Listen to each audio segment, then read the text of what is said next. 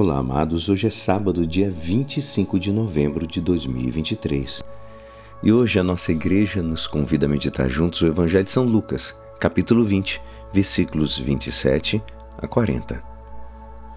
Naquele tempo aproximaram-se de Jesus alguns saduceus que negam a ressurreição e lhe perguntaram: Mestre, Moisés deixou-nos escrito: se alguém tiver um irmão casado e este morrer sem filhos, deve casar-se com a viúva a fim de garantir a descendência para o seu irmão.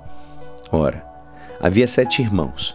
O primeiro casou e morreu, sem deixar filhos. Também o segundo e o terceiro se casaram com a viúva. E assim os sete, todos morreram sem deixar filhos. Por fim, morreu também a mulher. Na ressurreição, ela será esposa de quem? Todos os sete estiveram casados com ela.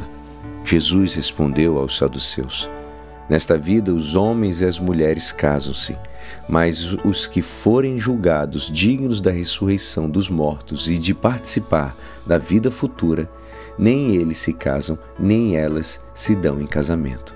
E já não poderão morrer, pois serão iguais aos anjos, serão filhos de Deus, porque ressuscitaram que os mortos ressuscitam, Moisés também indicou na passagem da sarça, quando chama o Senhor o Deus de Abraão, o Deus de Isaac, o Deus de Jacó. Deus não é Deus dos mortos, mas dos vivos, pois todos vivem para Ele. Alguns doutores da lei disseram a Jesus: Mestre, tu falastes muito bem, e ninguém mais tinha coragem de perguntar alguma coisa a Jesus. Esta é a palavra da salvação. Amados, hoje a palavra de Deus nos fala do tema capital da ressurreição dos mortos. Curiosamente, como os saduceus, também nós não nos cansamos de formular perguntas estranhas e também fora de lugar.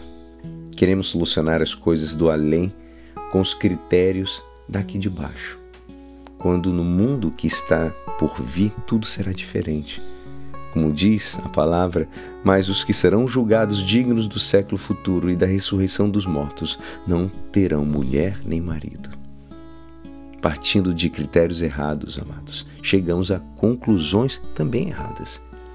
Se nos amássemos mais e melhor, não estranharíamos que no céu não houvesse a exclusividade do amor que vivemos na terra totalmente compreensível devido à nossa limitação, que nos dificulta o poder sair dos nossos círculos mais próximos.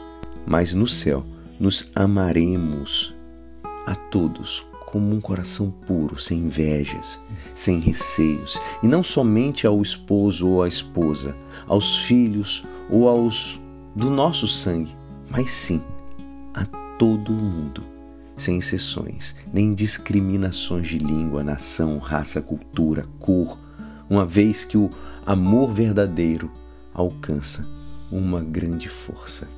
Já nos dizia São Paulino de Nola. Faz-nos, muito bem amados, escutar essas palavras da Escritura.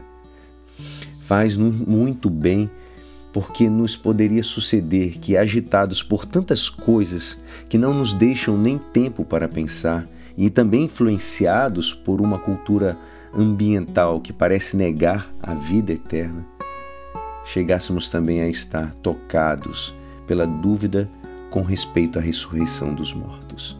Sim, nos faz um grande bem que o Senhor mesmo seja quem que nos diga que existe um futuro além da destruição do nosso corpo e deste mundo que se passa, que passa.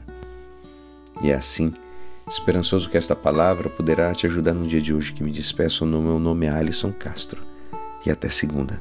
Um abençoado final de semana. Amém.